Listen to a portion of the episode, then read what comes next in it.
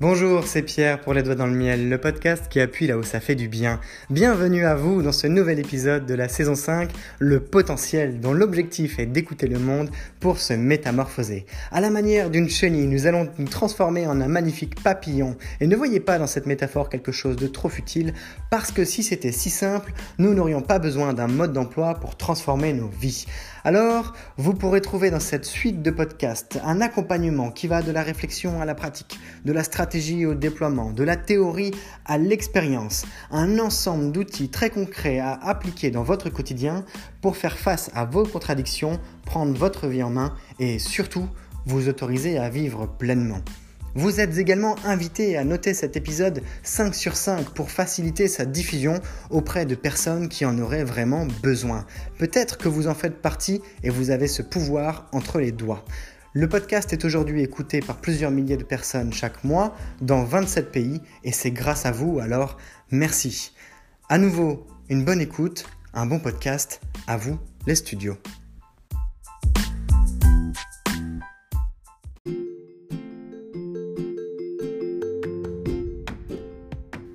Vous aurez peut-être fait le lien entre l'épisode du jour, le titre d'aujourd'hui, avec les deux précédents. Parce que la mentalité de croissance, l'esprit collectif et l'environnement épanouissant sont les trois déterminants principaux que je promeux pour euh, vivre, pour grandir, que ce soit dans, le, dans la vie de tous les jours et surtout dans le milieu professionnel. Le laisser aller, je suis pas pour. Je suis pas pour euh, rester les bras croisés. Je l'ai déjà fait, mais je ne suis pas pour. Je pense qu'on a d'autres choses à explorer. Je pense qu'on a un potentiel à aller chercher. Je suis pour le fait qu'on passe par différentes phases de manière à se rendre compte de tout ce qu'on est capable de manquer en permanence. Parce que ça, ça permet après d'être utilisé comme un carburant pour avancer, pour progresser, pour grandir, pour apprendre, pour se remettre en question, pour se mettre en question, pour se planter et pour croître comme une graine qu'on plante en terre, et non pas comme euh, une bagnole qui vient s'encastrer dans une barrière. Alors ça arrive les sorties de route. Ensuite, on peut les utiliser comme eh bien, des éléments de motivation intrinsèques, projectifs, pour aller chercher ce qui fait sa personnalité, pour se rendre compte qu'on est bien plus fort qu'on l'imagine, pour se rendre compte qu'on est bien plus capable de faire qu'on ne fait déjà. Alors, tout cela à mesurer, bien sûr, et c'est pour ça que je prends autant de temps pour développer tous ces épisodes, tout cela à mesurer, bien sûr, parce que dans un milieu, dans un environnement, et c'est notre culture qui veut ça, notre culture globale, dans un environnement où on promeut un rapport à la performance très transactionnel, on passe à côté de la moitié de ce qui fait notre humanité. Et c'est pas la moitié la moins importante. Les émotions.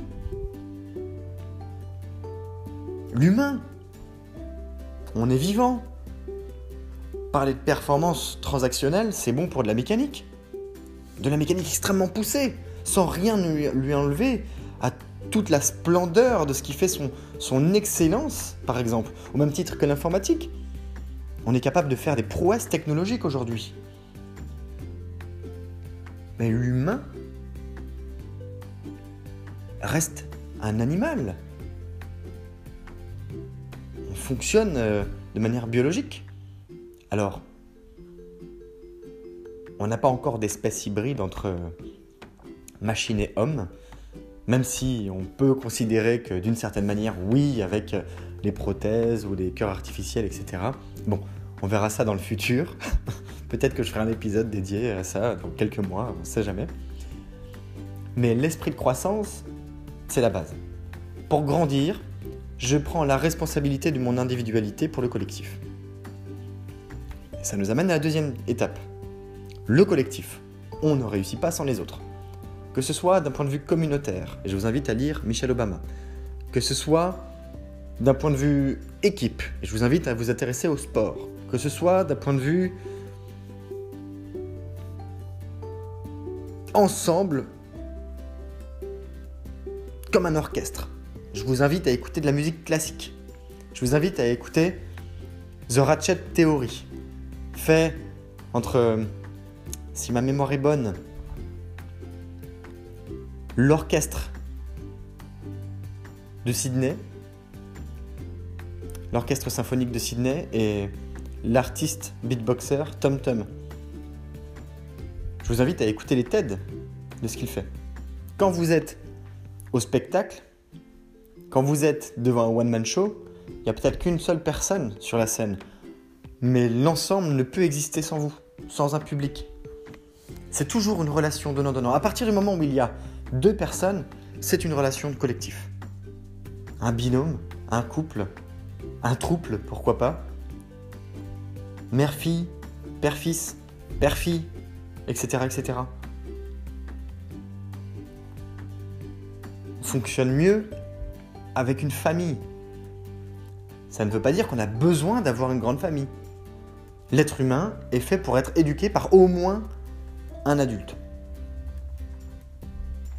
Chez les orang-outans, par exemple, pour faire un joli parallèle avec euh, les humains, les orang-outans mettent environ 10 ans à apprendre à, à être adultes.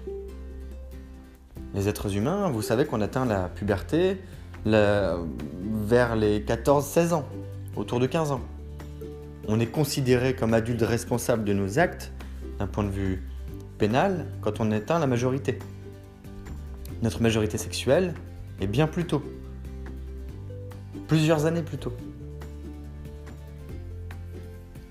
Un mineur délinquant peut aller dans un centre correctionnel. La responsabilité lui incombe, mais la responsabilité va également à celle de ses parents. On distribue les causes. On distribue la responsabilité. C'est toujours une question d'être plusieurs. On fait en sorte de faire savoir aux, autres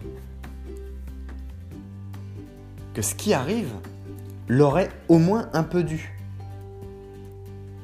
Maintenant, on est aussi dans une société néolibérale où on fait bien en sorte justement que de vous faire comprendre et de nous faire comprendre à échelle individuelle que ce qui se passe, c'est de notre faute. Alors il y a un juste équilibre à trouver dans tout ça. À quel point est-ce que je prends ma responsabilité en main et où est-ce que cette responsabilité s'arrête? Donc je rebondis encore sur la notion d'éthique, bien plus que la notion juridique le monde dans lequel on, vit est en train de, briser les barrières du juridique. Il n'y a pas assez de règles et en même temps il y en a trop. C'est dur d'avancer de façon réglementaire. Ça demande, ça demande des années, c'est un méli-mélo. C'est extrêmement important de cadrer les choses, d'instaurer des formes de gouvernance collective pour mieux fonctionner ensemble, pour respecter les personnes, les groupes de personnes à échelle locale et à échelle globale, mais ça ne fait pas tout. La notion d'éthique va devenir, et déjà peut-être, mais d'une importance capitale pour fonctionner ensemble. L'esprit collectif, c'est la capacité à fonctionner comme une équipe et pas juste comme un groupe d'individus qui travaillent ensemble. Et on en arrive à l'environnement épanouissant, épisode du jour. Comment est-ce que je construis ça? Rappelez-vous, dans la saison 1, alors j'ai une pensée pour euh, quelques-unes d'entre vous, parce que les gars ne m'ont pas fait cette remontée. Les femmes représentant, vous les femmes représentez plutôt trois quarts des auditrices, des auditeurs. Vous m'avez remonté de façon assez amusante le méli-mélo entre les épisodes et la capacité à jongler entre la saison 4 avec la saison 1, la saison 2 avec la 5, la 3 avec la 3 à l'intérieur, et à faire des parallèles entre tout ça. Ben oui, je l'ai conçu comme ça. C'est une histoire, et cette histoire, elle vient piocher à gauche, à droite. L'idée, c'est d'avancer en tirant des leçons du passé pour mieux construire l'avenir et vivre le présent d'une manière où on peut s'épanouir. Si j'accepte de vivre le présent comme étant l'instant où j'ai le contrôle, le pouvoir, alors je suis en mesure de dire crotte au passé, de faire avec mes essais, mes échecs, mes erreurs, mes réussites, sans prendre ni les uns ni les autres pour acquis, c'est-à-dire que ce qui s'est passé à un instant T n'est jamais définitif, il y a toujours moyen de rebondir, et c'est un choix, de telle sorte que je construis mon avenir en prenant le contrôle sur le moment présent, parce que c'est dès maintenant que je plante les graines qui vont germer demain. Et j'aime beaucoup, je vous l'ai dit déjà dans, la saison 4, l'expression se planter. Parce que se planter, c'est pas grave. Comment voulez-vous qu'un arbre pousse si personne ne le plante Si son prédécesseur n'avait pas libéré des graines qui s'étaient plantées.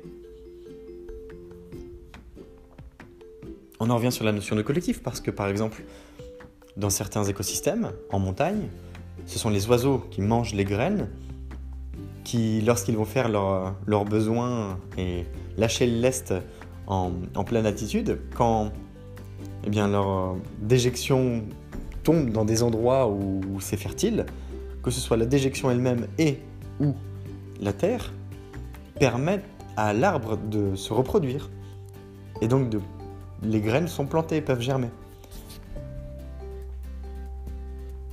La nature fonctionne bien. La nature, à sa manière, est épanouie. Ça ne veut pas dire qu'elle est douce. Il y a des environnements où c'est beau, où c'est doux, c'est agréable, mais elle est brutale. Elle est bestiale. Elle est pleine de contradictions coordonnées pour son évolution. Le plus fort mange le plus faible. le plus agile survit. Le plus capable d'évoluer survit.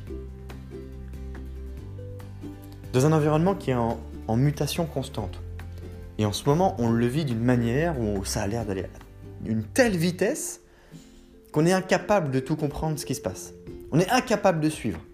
on ne peut pas jongler avec toute l'information. On est un peu submergé peu comme une vague. Et ça, quand on est dans le moment présent, eh bien c'est beaucoup plus dur d'être épanoui avec un sentiment d'oppression permanent. L'idée, c'est d'arriver aussi à pas forcément prendre du recul, mais mieux faire avec les informations du moment, mieux se projeter, mieux faire avec le passé, mieux être dans l'instant présent. Alors il y a des livres pour ça, bien sûr.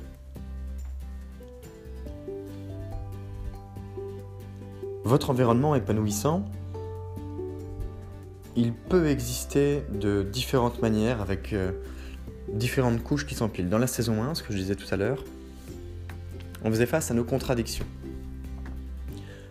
Quelqu'un qui ne se rend pas compte qu'il vit dans son monde de contradictions sera probablement euh, plutôt épanoui dans son appartement, dans sa maison de quartier, dans son petit écosystème qu'il a construit en s'installant un jour dans une nouvelle habitation avec euh, la boulangerie, la boucherie, les petits commerces à côté, ses voisins, ses voisines, etc. etc. Environnement épanouissant. Peut-être que pendant la saison 4, la paix, la saison 1 c'était la bestialité pour faire face à ces contradictions. La saison 4, la paix, c'est accepter de lâcher prise pour évoluer. Accepter de lâcher prise, je vous rappelle, c'est vous fermez le poing et vous, vous ouvrez la main. Ça, c'est lâcher prise. Eh bien, c'était la capacité de se dire, ok, j'ai réussi à digérer un certain nombre de choses dans ma vie après une sortie de route et j'arrive à être bien avec ça maintenant. Je suis ok. Je sais faire face à mes contradictions, je suis ok. J'ai su faire face à ma colère, je suis ok. J'ai su faire face à ma fin de vie, je suis ok. Maintenant, je suis en paix. Je souffle. On peut se construire un environnement épanouissant là-dessus. C'est-à-dire, je vis bien, je suis bien installé, je reviens, avec la, je reviens exactement au stade de la saison 1, ou en tout cas exactement pas tout à fait, dans le sens où j'ai progressé, j'ai avancé sur le plan de l'intellectuel, sur le plan moral, mental, spirituel, etc., etc. Je peux me construire un environnement dans lequel je suis bien. Je peux m'exprimer sans barrière, sans faux col. Et ça, c'est chouette. Être épanoui. De demander à quelqu'un de vous donner une définition du, de ce qu'est être épanoui pour cette personne, c'est pas facile à définir. Et c'est justement là toute la beauté du geste. C'est que peu de gens savent exprimer ce qu'est être épanoui. Et pourtant, quand on est épanoui, ou quand quelqu'un est épanoui, c'est évident.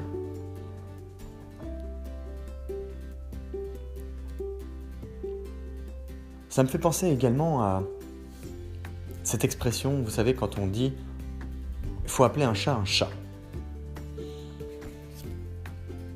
Expression, c'est un tue-l'amour. C'est un tue-l'amour avec la liberté. La liberté d'imaginer, la liberté d'évoluer, la liberté de faire beaucoup de, beaucoup de choses avec des éléments qui sembleraient arrêtés mais qui ne le sont pas. Quand on appelle un chat un chat, ça veut dire qu'on a une catégorie finie dans le temps, un objet qu'on a rangé dans une case qui n'en sortira plus. On le met au placard. Appeler un chat un chat, c'est pas ce qui permet à quelqu'un d'être épanoui pour moi. Dans le sens où on a stoppé sa capacité à évoluer. C'est un peu comme si on disait, bah de toute façon c'est comme ça, paf, mets-le là-dedans, dans le tiroir. Les chaussettes avec les chaussettes. Ah oui, vos chaussettes n'évolueront plus probablement. Vous aurez de nouvelles chaussettes. Mais les chaussettes que vous avez en ce moment n'évolueront plus. Elles sont finies dans le temps. Dire de quelqu'un que de toute façon il est comme ça, faut appeler un chat un chat, bah c'est pas ce qu'il y a de plus glamour pour la vie, pour faire honneur à la vie. Être épanoui, ça se construit avec soi, ça se construit avec les autres, ça se construit peut-être d'un point de vue matériel, d'un point de vue environnement personnel, avec de la décoration, des choses avec lesquelles on se sent bien, mais qu'on ne consomme pas pour combler un manque. Dans ce cas-là, c'est qu'on n'est pas épanoui.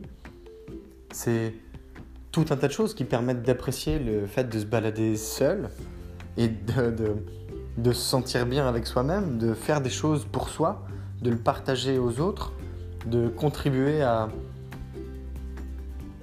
l'amélioration de son quotidien, de contribuer à l'amélioration du quotidien des autres. Et pour autant, d'une manière qui fait que quand vous avancez, vous tendez la main vers ces personnes, mais vous leur laissez aussi faire le chemin. Être épanoui, ça ne veut pas dire être le sauveur du monde. Être le sauveur de son monde. Non, ça veut dire accompagner le monde. Ça veut dire créer le monde. Pourquoi pas le challenger? C'est une vraie liberté d'être euh, dans un tel état d'esprit. Ce n'est plus une position de victime, ce n'est plus une position de persécuteur, ce n'est plus une position de sauveur. Non, là on sort de ce cadre-là, on évolue. Il faut savoir identifier ses habitudes pour comprendre à quel point est-ce que les micro-gestes qu'on fait dans le quotidien peuvent parfois nous bloquer dans cet accomplissement de vie. Je vais vous donner un exemple. Je traquais mon sommeil depuis 2016. J'ai arrêté cette année. Je vais vous expliquer pourquoi. Je traquais mon sommeil parce que ça comptait pour moi de dormir un certain nombre d'heures. Ça comptait pour moi de me dire, ok, j'ai réussi à, me coucher tôt. Ah bah en moyenne, je me couche euh, à cette heure-là. Ah bah il y a des périodes où je suis un peu plus stressé. Ah bah ça correspond à quand j'étais euh, en couple avec une personne. Ouah, ça correspond à une période où euh, j'ai démissionné de mon travail, ou ah, ça correspond à une période un peu plus chargée. Ah, bah là j'avais ça. Ah, bah là c'était super. Bah tiens, euh, je dormais, j'étais un peu stressé quand même, etc., etc. Donc il y avait des bons trucs, il y avait des moins bons trucs. Ça me permettait d'analyser, eh bien, des actions à mettre en place par rapport à mon sommeil. Le sommeil étant euh, un des premiers éléments pour être en bonne santé. Et la santé est the élément de la vie. Si vous n'êtes pas en bonne santé, vous savez que vous n'êtes pas bien. Et pour le coup, c'est seulement cette année que je me suis rendu compte à quel point tous les jours, chaque jour, parce que, parce que je le faisais vraiment chaque jour, j'avais pas de perte, que je sois chez moi, pas chez moi, en, en vacances, pas en vacances, tous les jours, je traquais mon sommeil. Eh bien, je me rendais compte, je me suis rendu compte seulement au début de cette année, que les éléments que j'avais inscrits à cocher et décocher pour qualifier mon quotidien ne me permettaient pas d'évoluer. Quand vous écrivez par exemple, sortir tard le soir, boire de l'alcool, travailler beaucoup, journée stressante, lever tôt, etc., etc. À votre avis, dans quel environnement est-ce que vous vivez? Eh bien, ma conclusion, c'est que je me, je m'auto-alimentais pour créer un environnement toxique ça m'a défini un cadre mental dans lequel je ne pouvais pas évoluer à cause d'un certain nombre de déterminants que j'avais mis en place d'une manière qui me semblait extrêmement pertinente et qui s'est révélée quasiment suicidaire sur le plan de l'esprit de croissance. Parce que tout ce que vous dites, tout ce que vous lisez qui vous concerne et que vous exprimez à votre sujet, a un impact. Et quand cet impact commence à se concevoir grâce à des effets composés qui sont réalisés tous les jours, chaque jour pendant plusieurs années, comment voulez-vous évoluer? Comment voulez-vous vous libérer des chaînes de vos habitudes? J'ai mis des jours à identifier ce petit truc. Parce que c'est au début de cette année, à un moment, que je me suis penché sur la question de mes habitudes. J'avais fait comme je vous avais expliqué dans la saison 3 avec euh, le, design environnemental, sur comment est-ce que j'accompagne mes faits et gestes pour accomplir certains gestes, justement, même malgré moi, pour concevoir des habitudes. Et je me suis rendu compte à un moment qu'il y avait des petites choses que j'avais mis en place qui me nuisaient beaucoup. Donc pour être épanoui, j'ai supprimé le tracking de mon sommeil. Hmm, ça m'a un peu fait mal au cœur dans le sens où c'est quand même utile. Mais c'est surtout une manière... Enfin, c'est utile par exemple pour euh, se projeter, pour prédire des, des, cycles de sommeil, etc., pour arriver à comprendre comment mieux dormir et compagnie. Mais ça m'a permis de me détacher d'un environnement nocif que je m'étais construit à une échelle infime c'est-à-dire que ça se tablait sur une trentaine de secondes chaque jour avant de dormir, où je, mettais, où je cochais des cases sur l'état de ma journée. Il n'y avait absolument rien de positif là-dedans. Rien de positif au sens, euh, je n'avais pas de messages subliminaux positifs. Ce qui s'imprime subjectivement s'exprime objectivement. Si dans votre liste de la journée, il y a écrit tous les jours journée stressante, bu de l'alcool, qu'est-ce que vous voulez qu'il se produise régulièrement? Vous allez passer une journée stressante et il y a de fortes chances que vous buvez de l'alcool.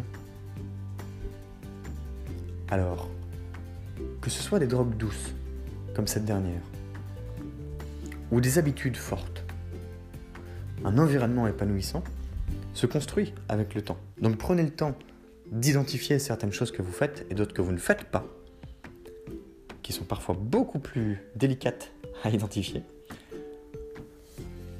De telle sorte que vous puissiez vous exprimer autrement dans la vie de tous les jours pour vous épanouir, avec une véritable exigence de concentration sur ce qui est mis en place, qui manque, qui peut être amélioré, qui n'existe pas. Épisode prochain.